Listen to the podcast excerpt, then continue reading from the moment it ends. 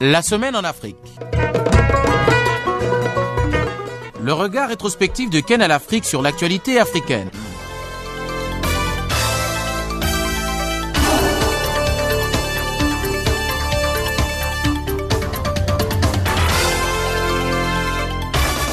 Bonjour et merci de nous retrouver sur Channel Africa pour suivre la semaine en Afrique. La semaine en Afrique, votre programme d'actualité rétrospective qui fait le point sur les temps forts qui ont marqué l'actualité durant la semaine écoulée. Eh bien aujourd'hui, nous reviendrons sur la situation de l'opposant Steve Mbiyaki qui a souhaité le départ définitif de Dame Kodjo, facilitateur du dialogue congolais. Il sera aussi question de la condamnation à la prison à vie de Hissène Abré. Et puis nous parlerons bien entendu de la situation des réfugiés, de tous ces migrants, ces personnes qui meurent dans la Méditerranée et au Tchad. Des opposants ont été auditionnés dans le cadre d'une convocation de la police judiciaire tchadienne sur l'affaire des militaires disparus. Tout ceci verra donc le cadre de notre émission de ce jour.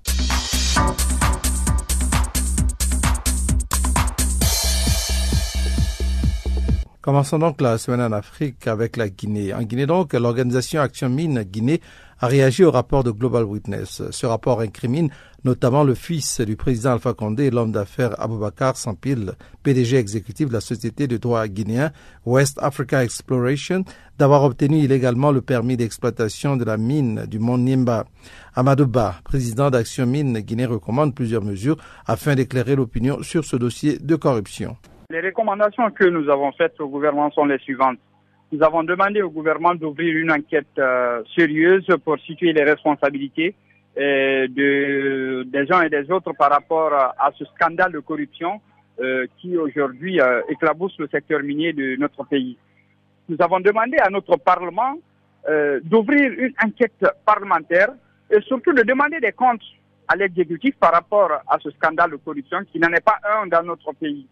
Donc, euh, nous avons demandé également au gouvernement britannique d'aider son homologue guinéen euh, à clarifier cette situation qui est aujourd'hui une situation qui, qui, anime la vie euh, politique même de notre pays parce que on pensait que cette pratique était révolue avec l'arrivée du chef de l'État et nous nous rendons compte que cette situation ne fait que perdurer.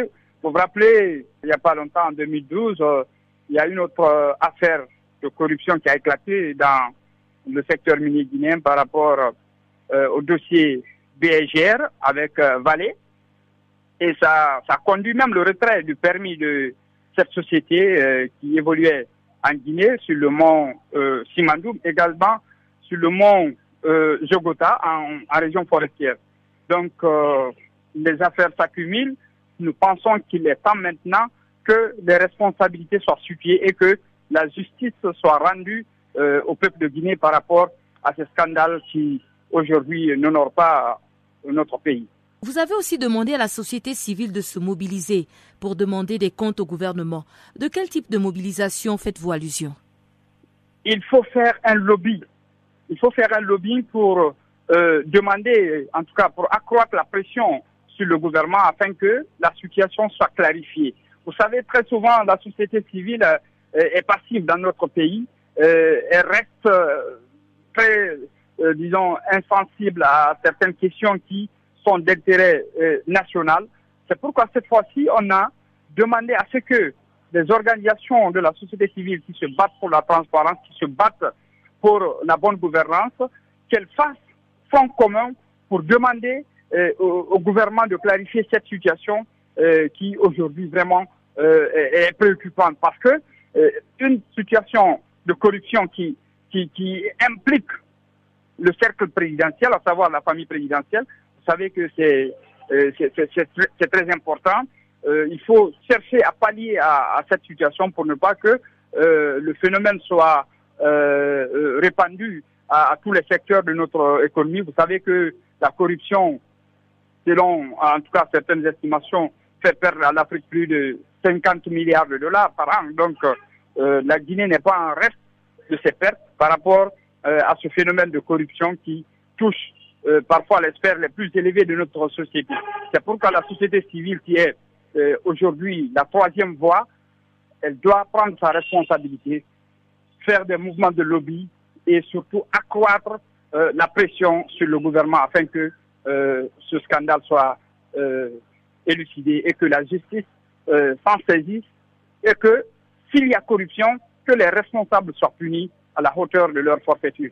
Alors, vous avez mentionné euh, un peu plus tôt que c'était pas la première fois que la Guinée est, sujet à un scandale dans le dans le cadre des, euh, attributions des permis euh, miniers.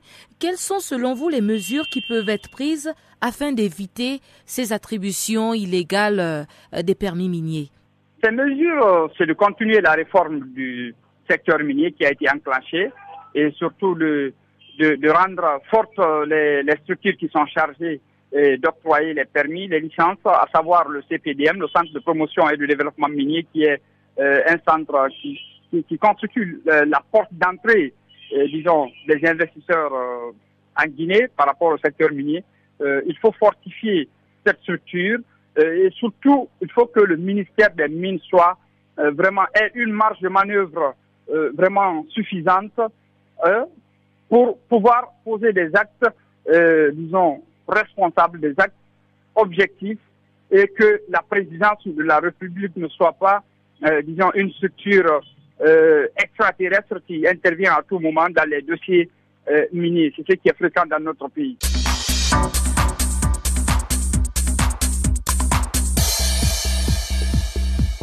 En République démocratique du Congo, la plateforme Nouvelle classe politique et sociale de l'opposant Steve Mbiyaki souhaite le départ définitif d'Edem Kodjo, facilitateur du dialogue congolais.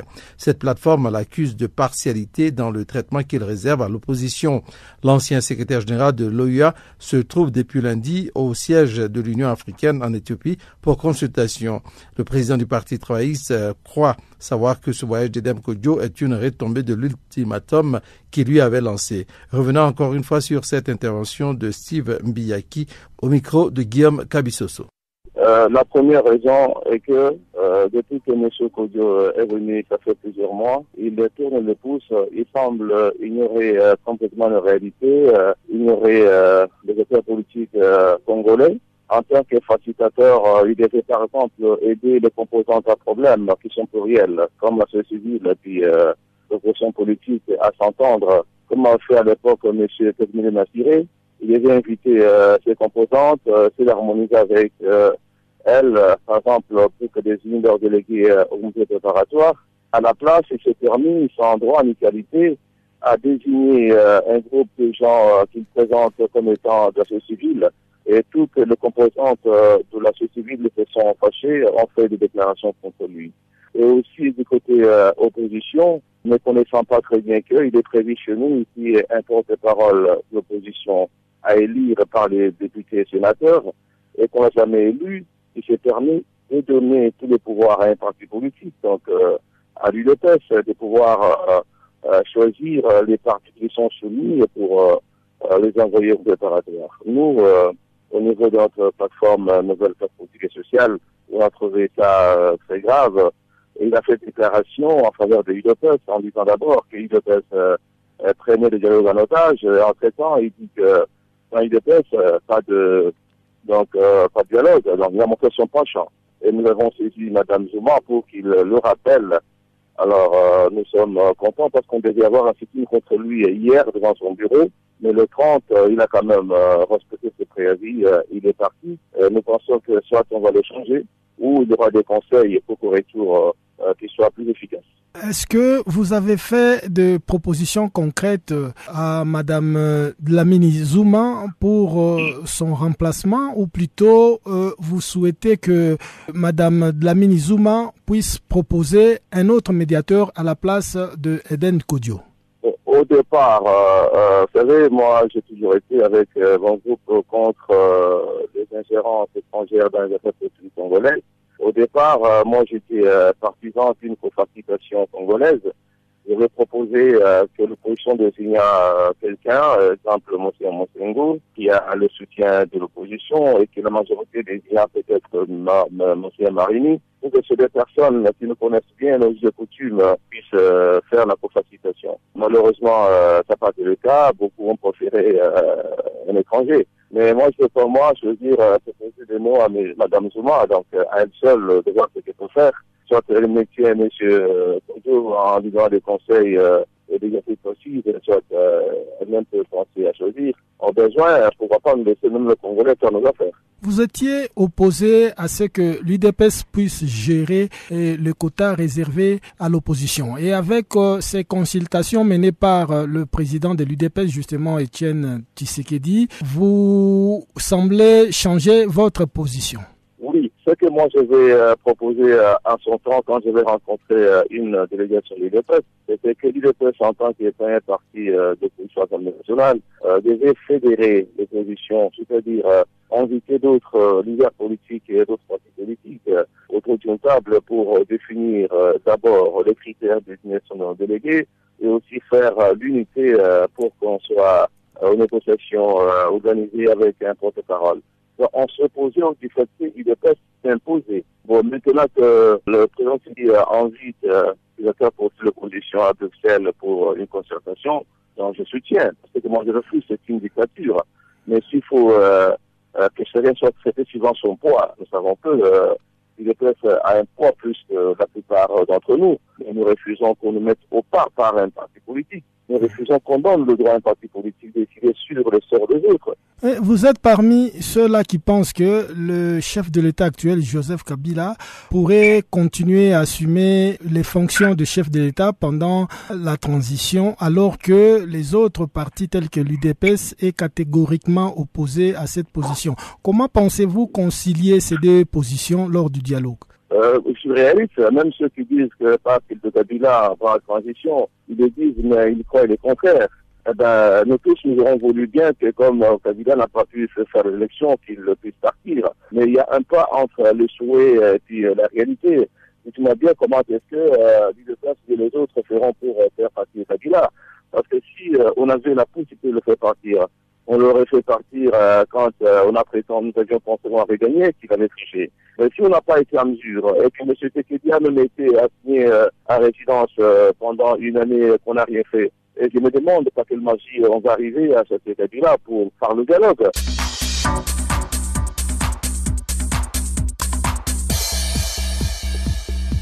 Beaucoup de réactions sont tombées quelques heures seulement après la condamnation à vie de Hissène Abré cette semaine. L'ex-président tchadien a été reconnu coupable de crimes contre l'humanité et crimes de guerre. Revenons encore ici sur la réaction de la Fédération internationale des droits de l'homme, la FIDH, par le biais de son directeur des bureaux Afrique, Florent Gilles.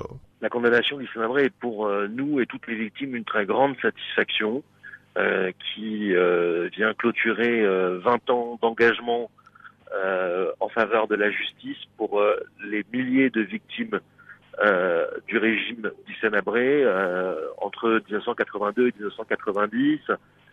pour mémoire, je rappelle que près de 40 000 personnes auraient été tuées par le régime d'Issène-Abré et plus de 200 000 auraient été victimes de tortures, de sévices, de détention et d'arrestations arbitraires, etc., etc. Euh, plus de 4000 victimes se sont constituées partie civile pour le procès euh, devant les chambres africaines extraordinaires à Dakar. Plus de 7000 victimes euh, lors du procès qui a eu lieu à Djamena l'année dernière concernant les ex-agents de la police politique du régime Abré. Donc vous voyez que c'est, ce sont des phénomènes de justice de grande ampleur et qui viennent, comme je l'ai déjà dit, sanctionner euh, un processus long mais exemplaire de justice.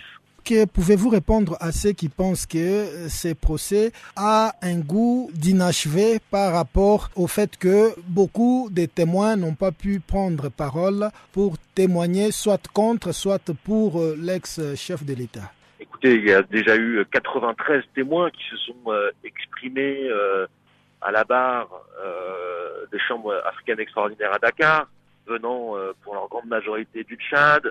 Euh, la défense euh, avait la possibilité, si elle le souhaitait, de faire venir un grand nombre de témoins également, à charge ou à décharge.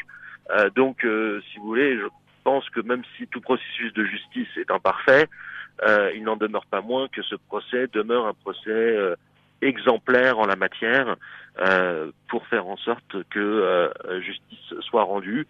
Et n'oublions pas que euh, Hissène Abré euh, a à sa disposition, avait à sa disposition plusieurs millions de dollars qui ont été euh, volés au peuple tchadien et que pendant des années, il les a mis à profit pour assurer une, défense en dehors des prétoires. Donc le mieux est l'ennemi du bien et en l'espèce, le bien a été que pour la première fois en Afrique, un chef d'État a rendu des comptes de son exercice du pouvoir et c'était extrêmement important. Euh, à travers euh, ce procès, quels enseignements peuvent tirer les autres chefs d'État africains actuellement en fonction, selon vous? Eh Bien que euh, les crimes ne restent rarement impunis tout au long du temps et de l'histoire, et que tous ceux qui commettent des crimes, aujourd'hui comme hier, sont susceptibles de devoir rendre des comptes devant une justice, et en plus aujourd'hui de plus en plus devant des justices africaine, ce qui est absolument euh, sans précédent dans l'histoire et absolument nécessaire aussi pour le développement du continent. Donc c'est avant tout un message euh, d'alerte qu'on qui doivent euh, comprendre. Euh, le temps a changé, l'époque a changé, l'Afrique a changé, et on ne peut plus commettre impunément des crimes de masse euh, sans devoir rendre des comptes. Et c'est fondamental et c'est absolument historique et important. C'est la marche de l'histoire et il faut qu'ils s'en rendent compte on ne peut plus gouverner euh, euh, l'Afrique ou un pays du monde euh, sans un jour rendre des comptes, même si de nombreuses situations demeurent encore impunies à travers le monde. Mais c'est un processus long et difficile qui est en marche actuellement. Beaucoup pensent que l'actuel chef de l'État tchadien, Idriss Déby, serait impliqué d'une façon ou d'une autre dans ces tueries qu'a commis le régime Isenabré. Que répondez-vous à cela? Qu'il était euh, à l'époque des faits chef d'état-major, que euh, un certain nombre de, euh, de faits ont été commis lorsqu'il était effectivement chef d'état-major, notamment le fameux Septembre Noir, et donc que effectivement il aurait été tout à fait intéressant que Idriss Déby puisse s'expliquer sur les actes et les faits qui ont été commis alors qu'il était chef d'état-major. Malheureusement, euh, euh, il est actuellement chef euh, d'État et il ne peut pas forcément, ou n'a pas souhaité, ou n'a pas voulu, ou n'a pas pu répondre de tous ces actes et de toutes ces questions. Voilà, en, gros, c'est aussi la réalité de la géopolitique mondiale et encore une fois, le mieux, le, mieux est peut-être parfois l'ennemi du bien.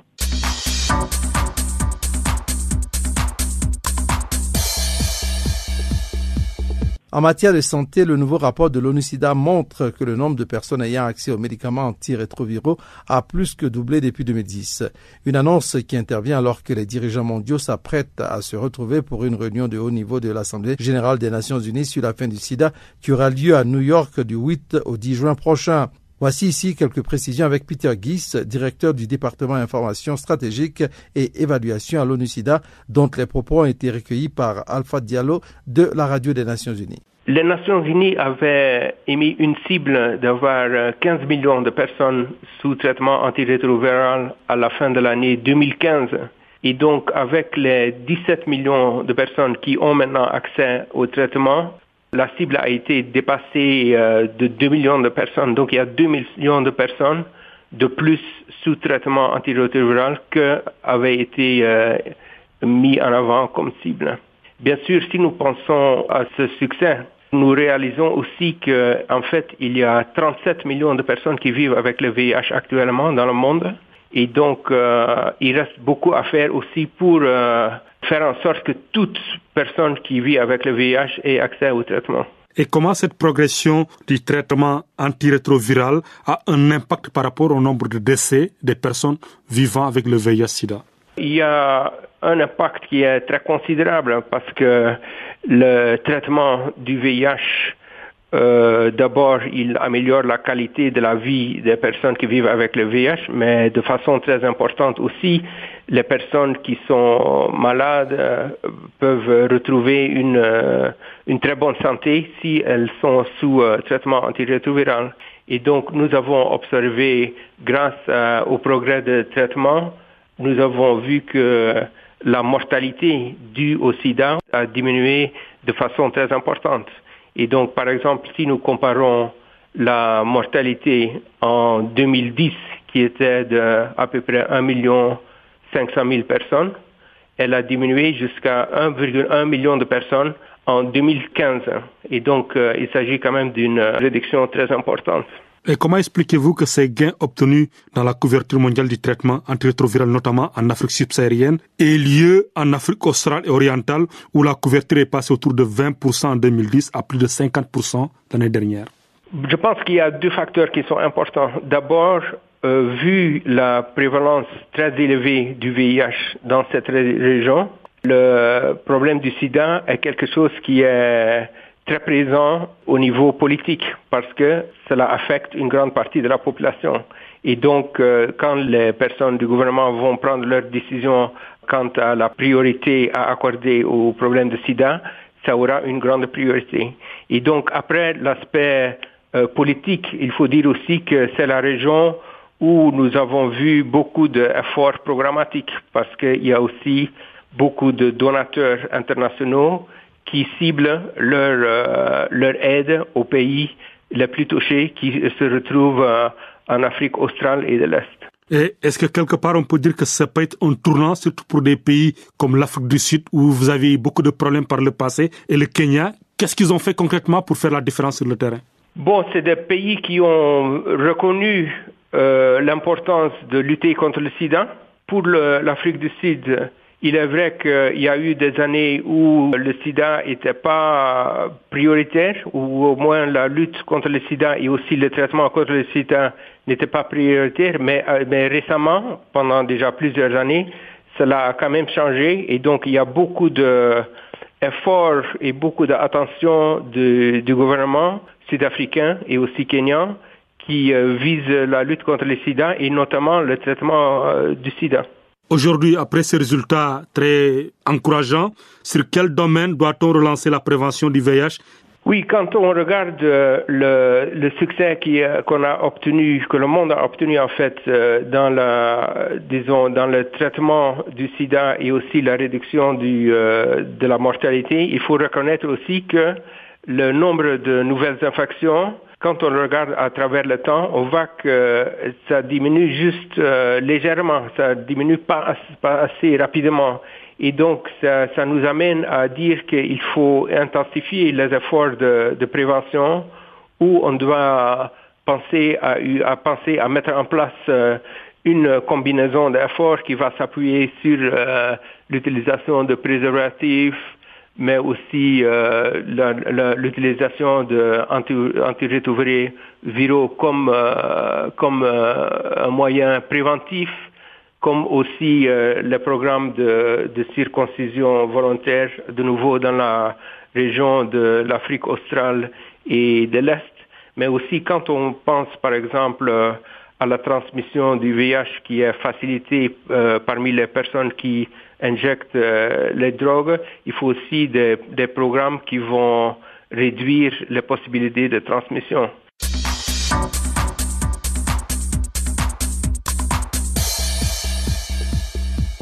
Près de 204 000 migrants et réfugiés sont arrivés dans l'Union européenne cette année en passant par la Méditerranée. Mais ces traversées riment souvent avec des drames dans ce cimetière marin. Selon le Haut Commissariat de l'ONU pour les réfugiés, à l'abrégé HCR, au moins 880 migrants et réfugiés sont morts en tentant de traverser la Méditerranée la semaine dernière après le naufrage ou le chavirage de leur bateau. Écoutons encore une fois William Splinder, qui est le porte-parole du Haut Commissariat de l'ONU pour les réfugiés. On a eu l'opportunité de parler avec des survivants de au moins trois naufrages qui ont eu lieu en Méditerranée dans les derniers jours. Et maintenant, on a des informations qui nous permettent de faire une euh, estimation du nombre de personnes qui ont perdu leur vie cette semaine. Il s'agit de presque 900 personnes juste en une semaine et des personnes qui ont euh, des femmes, des enfants, des hommes qui ont essayé de trouver la sécurité ou une vie meilleure en Europe, qui ont quitté la Libye. La majorité ont quitté la Libye dans des embarcations de fortune et qui ont perdu leur vie d'une manière tragique. Jusqu'à maintenant, depuis le début de l'année, on estime que le nombre total des pertes de vie humaines en Méditerranée est de 2500 personnes.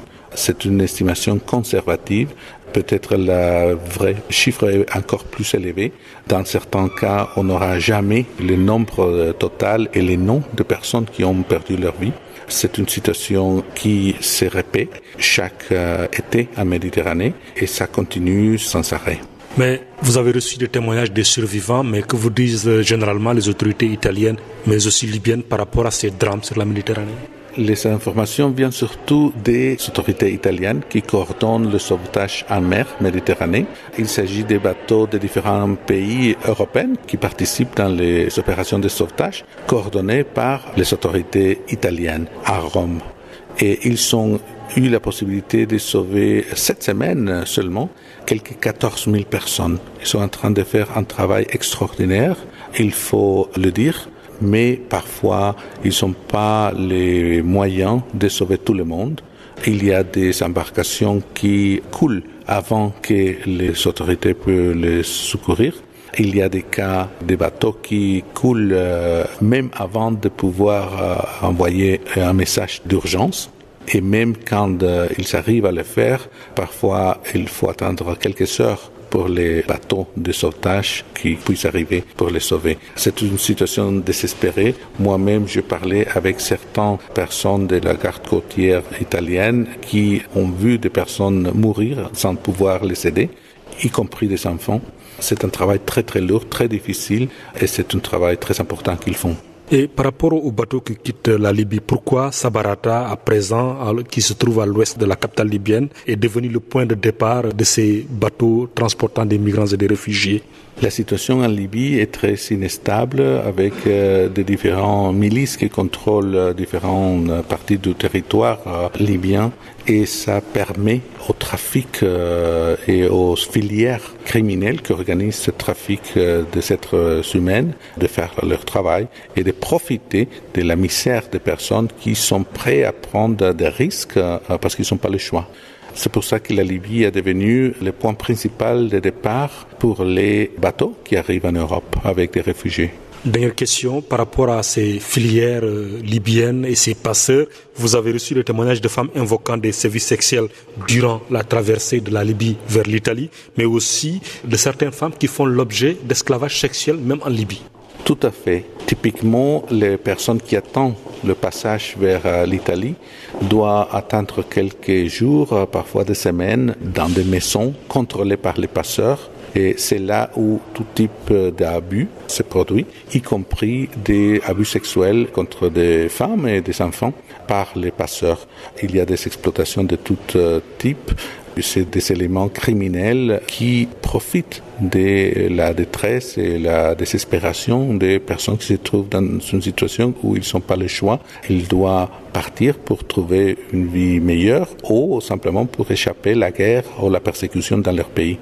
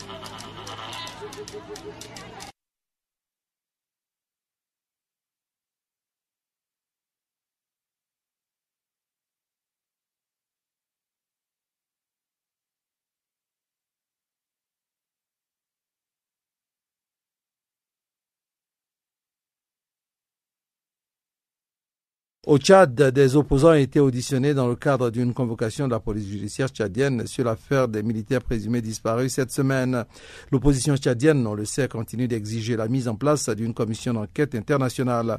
Suivant encore une fois Mahmoud Ahmad Alabo, président du Parti pour les libertés et le développement, en abrégé PLD, et candidat à la dernière élection présidentielle. Il fait partie des opposants qui ont répondu présent à la convocation de la police judiciaire. Oui, vous savez que le 9 euh, avril 2016, c'est le jour qui a été réservé aux militaires pour voter et pour qu'ils assurent euh, le lendemain, c'est-à-dire le 10 avril, pour tous les autres votants. Alors, il nous a été donné de constater que beaucoup de militaires qui sont partis voter euh, n'ont pas pu exercer euh, de façon libre et démocratique leur, euh, leur vote. Certains ont été sur place arrêtés, frappés, mis aux arrêts. Certains ont été libérés le même jour en Guinée ici. Et ils sont partis eux-mêmes témoigner à visage découvert euh, dans les radios et les télévisions locales. Et euh, donc après, plus tard, beaucoup de parents euh, sont venus se plaindre ou informer et les candidats et certains candidats, je veux dire, et les associations de la de défense des droits de l'homme que leurs parents ne sont pas rentrés après le vote. Euh, certains étaient venus, on les a rappelés le lendemain, ils sont portés et depuis lors leurs parents n'avaient plus de leurs nouvelles. Euh, nous, on pense que le gouvernement, il est juge parti. Le procureur de la République étant sous l'autorité du garde de sceaux, ministre de la Justice, il ne peut pas euh, accuser le gouvernement d'avoir fait disparaître ces militaires. Dans tous les cas, le procureur de la République, euh, quand il a reçu mandat, n'est-ce pas, du gouvernement, d'ouvrir une enquête judiciaire, donc il a jugé nécessaire d'appeler euh, les anciens candidats à l'élection présidentielle pour les entendre en qualité de témoins.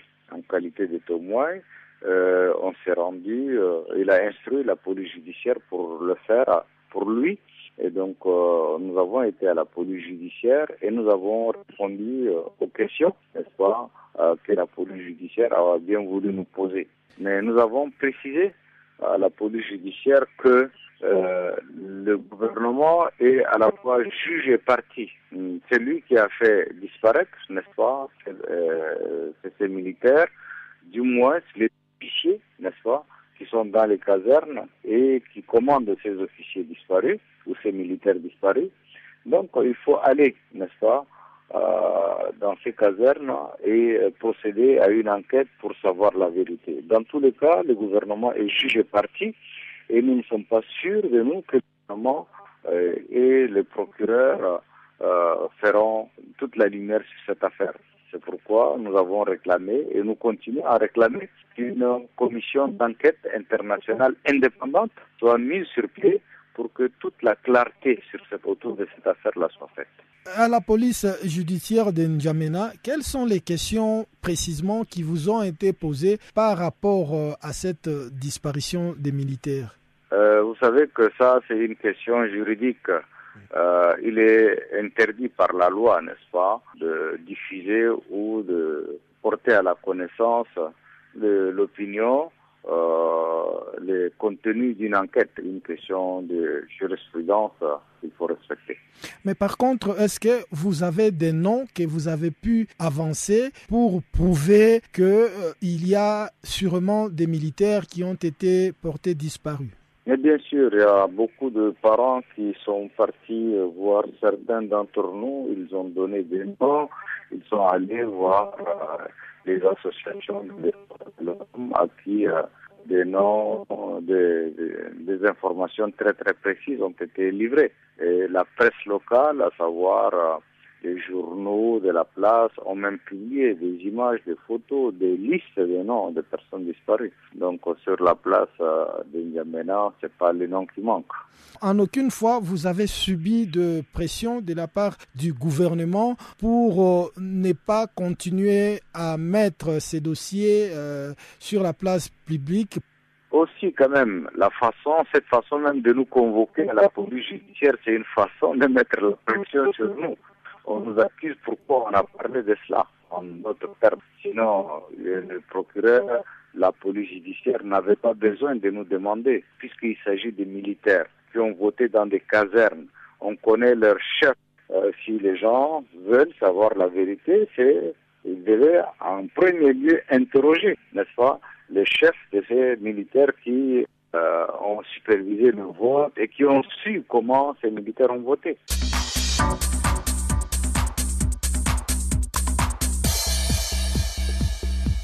Au Sénégal, le tribunal de grande instance de la ville de Kolda a condamné mercredi dernier à un an de prison ferme un imam et prédicateur populiste. Arrêté en octobre 2015 dans le sud du pays, Brahim Sey, 38 ans, a été reconnu coupable pour apologie du terrorisme. Le procureur avait pourtant requis 5 ans de prison contre l'imam sénégalais qui est par ailleurs professeur d'histoire et géographie. Voici à ce sujet encore une fois les précisions de notre confrère Sidi Jimbi Ndao depuis Dakar. Bon, l'imam, Sey a été condamné, il a été condamné hier à, à un an de prison pour apologie au terrorisme. Seulement rectifier que cette, la condamnation n'a pas eu, le procès même n'a pas eu lieu à Dakar. L'imam a été de Kolda parce que pour, pour la précision, il est professeur d'histoire et de géographie à Kolda dans le sud du Sénégal.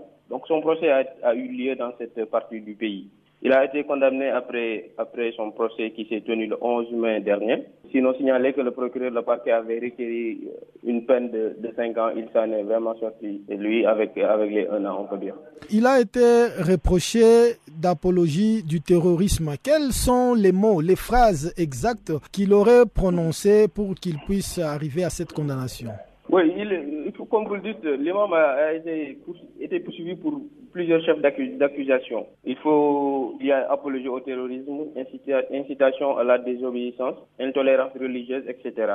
Et c'est lors de ces prêches, après une prière de, vendredi, que l'imam a tenu quelques propos que la justice sénégalaise n'a pas voulu laisser passer. Il a dit, par exemple, j'ai ma foi, je crois que Dieu est, en son prophète. S'il y a quelqu'un à qui dévier de mon chemin, c'est peine perdue. Parce que je crois que tout, tous ceux qui prônent des actes non, non conformes aux principes de l'islam comme étant des mécréants. Les soldats combattants des musulmans au Yémen iront en enfer parce que l'islam interdit d'aller tuer des musulmans dans un pays musulman. Bon, il, faut, il faut aussi ajouter que, c'est-à-dire quand il tenait ses propos, c'était dans un contexte bien précis. Le président Macky Sall avait décidé d'envoyer des soldats sénégalais au Yémen pour aller, disait-il à l'époque, défendre la Kaaba, euh, protéger la Kaaba, et c'est par rapport à ça que l'imam Sey avait dit cette phrase-là, certainement qui lui a valu la prison. Euh, les soldats qui combattent des musulmans au Yémen iront en enfer parce que l'islam a interdit d'aller tuer des musulmans dans un pays musulman. Il avait aussi manifesté à travers des vidéos publiées sur les réseaux sociaux son soutien au, au leader Ben Laden de la secte islamique Al-Qaïda. Voilà. Le juge avait requis 5 ans de prison pour euh, cet imam. Là, là, personnellement, moi, je pense que c'est c'est du domaine de la justice. Je ne pourrais pas trop m'avancer sur cette question-là. Euh, en tout cas, le, le, procureur de la République, lui, avait requis 5 ans. Maintenant, c'est la condamnation, il faut dire que c'est du ressort du juge. Le juge, lui, a jugé que, de par les charges qui, est, qui pesaient contre l'imam Sey, il faut dire qu'il il a retenu, je ne sais pas, que ces charges ne méritaient pas d'être, pour ces charges, que l'imam ne méritait pas d'être condamné à 50 ans de prison. Chose est que le président Macky lui-même a déploré aujourd'hui, comment dirais la peine de, de, un an que, que l'imam a eu comme condamnation. Il a dit que c'est, c'est, minime comme condamnation, comme peine, et qu'il demande même à, à son gouvernement de faire appel pour un peu peut-être hausser cette condamnation-là. Oui, le Sénégal, on sait que c'est un pays à 95% hein, constitué des musulmans. Et comment cette condamnation, ces verdicts, a été accueilli dans le milieu ça, musulman ça, sénégalais? Ça ne fait pas, ça ne fait pas vraiment, ça n'a pas fait un tollé comme on a, on a l'habitude de le vivre sur d'autres dossiers ici au Sénégal. Euh, parce que tout simplement, il faut savoir que le Sénégal, même si c'est un pays, comme, comme on le dit, à 95% musulman, c'est un pays aussi de, c'est un pays laïque et un pays de tolérance. les, Sénégalais ne sont pas d'accord avec, euh, comment dirais-je, avec un certain, un certain discours que tiennent certains, euh, certains leaders religieux, si on peut le dire ainsi. Ils ne sont pas d'accord avec cet extrémisme que, qu'utilisent certains, certains religieux dans leur discours. Donc il faut dire que moi je pense que même s'il n'y a pas eu beaucoup de réactions par rapport à ça, les Sénégalais sont sans doute d'accord avec, avec, avec la condamnation de, de, de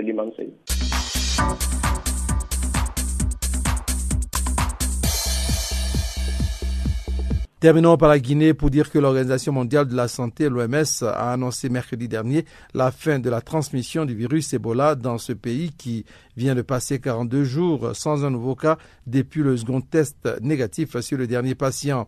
Une nouvelle qui réjouit Fodetas Silla, responsable de la communication de la cellule nationale de lutte contre Ebola, qui nous expliquait cette semaine les critères qui ont conduit l'OMS à déclarer la fin de l'Ebola en Guinée. Les critères euh, pour annoncer la fin de l'épidémie sont basés sur le critère d'incubation du virus Ebola dans le corps humain. Vous savez, le virus Ebola, c'est 21 jours d'incubation dans le corps humain. Donc, l'OMS a pris pour référence deux fois ce temps, c'est-à-dire 21 jours fois deux, donc 42 jours, si un pays fait 42 jours depuis la sortie du dernier malade confirmé d'Ebola et qu'il n'y ait pas un autre cas, ce pays donc est sorti de l'épidémie d'Ebola et est déclaré free. C'est ce qui est arrivé donc euh, euh, hier 1er juin à Conakry. On a attendu 42 jours après la sortie du dernier malade euh, du centre de traitement de Zérekoré, qui d'ailleurs avait été raccompagné chez lui dans une grande ambiance euh, à Kouankanda Macenta. Donc à partir de cette date, nous avons décompté 42 jours et les 42 jours ont pris fin hier. L'OMS a annoncé à partir de Genève euh, que la Guinée est free d'Ebola et le représentant de l'OMS à Conakry, le professeur Abou Bakr Gay, a repris euh, cette annonce de l'OMS Genève ce qui veut dire que la Guinée est effectivement sortie de cet épisode Ebola. À partir d'hier, nous sommes dans la surveillance renforcée du territoire pendant 90 jours. Nous avons nos équipes encore en état d'alerte sur l'ensemble du territoire pour ne pas qu'une autre résurgence puisse apparaître sur le territoire national. Ce n'est pas la première fois que l'OMS déclare la fin de l'épidémie d'Ebola sur les territoires euh, guinéens. Euh, cette fois-ci, quelle différence dans cette déclaration avec euh, les précédentes déclarations? Vous savez, la première déclaration de la fin d'épidémie en Guinée, c'était le 29 décembre. Donc, à partir du 29 décembre, nous avions commencé à décompter encore les 90 jours de surveillance renforcée. Nous étions au 79e jour. Vous vous imaginez, il nous restait 11 jours pour euh, faire la grande fête de fin. Quand ces cas ont été signalés à Koropara dans Zérekoré, donc euh, tout est retombé à zéro parce que chez nous, quand un cas apparaît, c'est que le compteur revient à zéro et vous recommencez tout. Donc, euh, nous avons cerclé Koropara et les villages environnants. Nous avons cerclé Kwankan, où un malade s'est déplacé dans Macenta, et nous avons pu euh, cadrer tous ceux qui sont susceptibles d'être malades. Nous avons assuré la vaccination dans ces villages et dans les hameaux alentours. Et le dernier malade est sorti. Nous avons commencé à compter 42 jours. C'est fini hier. L'OMS annonce pour la seconde fois la fin de l'épidémie. Ce en annonçant hier, nous annonçons aussi que nous sommes dans 90 jours de surveillance renforcée. Après-demain, samedi, vous allez voir sur l'esplanade du Palais du Peuple ici à Conakry la démonstration d'une équipe érarée. Qu'est-ce qu'on appelle équipe érarée? Ce sont les équipes régionales de riposte, d'alerte et de riposte à toutes les épidémies. Nous ne nous mettons plus dans le schéma de Ebola seulement. Toutes les épidémies que ce soit choléra, méningite, toute épidémie, notre équipe maintenant est préparée à réagir sur l'ensemble du territoire national. Et pour cela, nous avons installé dans tous les villages et tous les hameaux de Yomou à Yukunkung et de Kuremale à Sansalé, nous avons installé euh, la surveillance à base communautaire. Qu'est-ce que ça dit? Que si nous sommes partis au début d'Ebola en expert dans les villages en envoyant des étrangers, cette fois, c'est le villageois lui-même qui réside dans le village pour nous signaler toute maladie fébrile qui résiste euh, aux produits pharmaceutiques actuels pour que nous puissions venir prendre en charge rapidement et tout décès successif dans une famille. Dès qu'il y a deux décès dans une famille, l'information remonte et nous arrivons dans les six heures qui suivent. Donc, euh, ça veut dire que le pays est maillé aujourd'hui et nous avons l'assurance que partout euh, une maladie à potentiel épidémique va surgir, nous allons l'éteindre là. Parce que nous avons l'expérience de Ebola depuis 1976, quand il a été déclaré aux Zaïre. Ebola, partout où il est passé, il est toujours revenu sur son chemin. Vous avez vu le, le Zaïre, vous avez vu le Congo, vous avez vu tout dernièrement le Libéria, ça fait trois fois que ça revient. Vous avez la Sierra Leone, la Guinée même, vous avez vu Kuropara. Donc nous, même si on déclare la fin, nous restons en état d'alerte pour finir complètement avec cette maladie.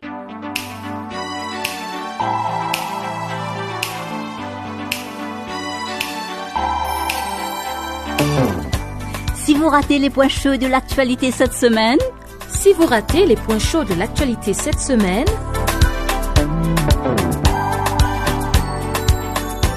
Eh bien, sans plus tarder, suivez la revue des actualités de la semaine sur Channel Africa, la voix de la Renaissance africaine.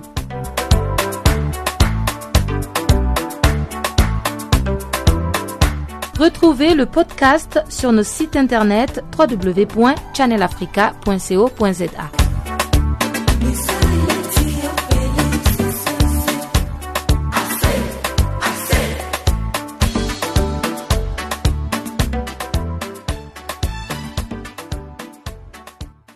Voilà donc qui met un terme à la Semaine en Afrique pour aujourd'hui. La Semaine en Afrique, je vous rappelle, est un programme d'actualité rétrospective qui revient sur les temps forts qui ont marqué l'actualité au cours de la semaine écoulée.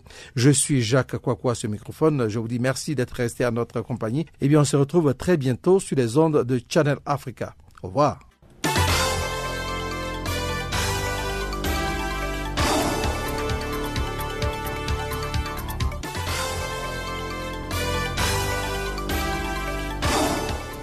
La semaine en Afrique. Le regard rétrospectif de Ken à l'Afrique sur l'actualité africaine.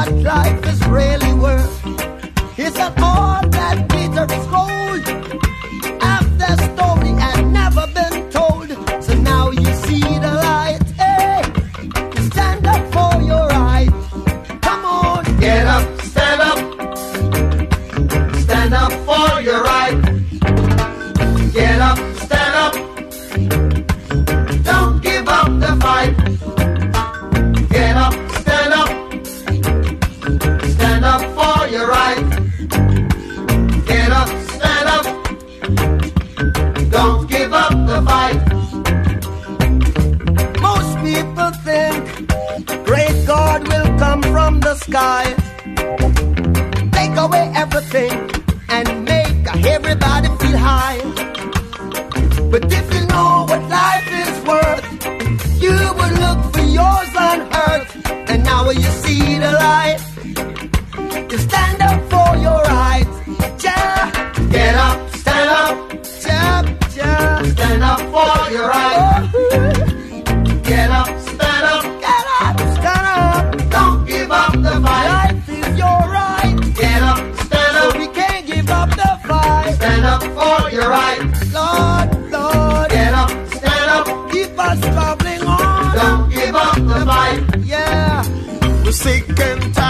the ism, schism game, dine and go to heaven in the Jesus name, Lord. We know when we understand. Almighty God is a living man. You can't.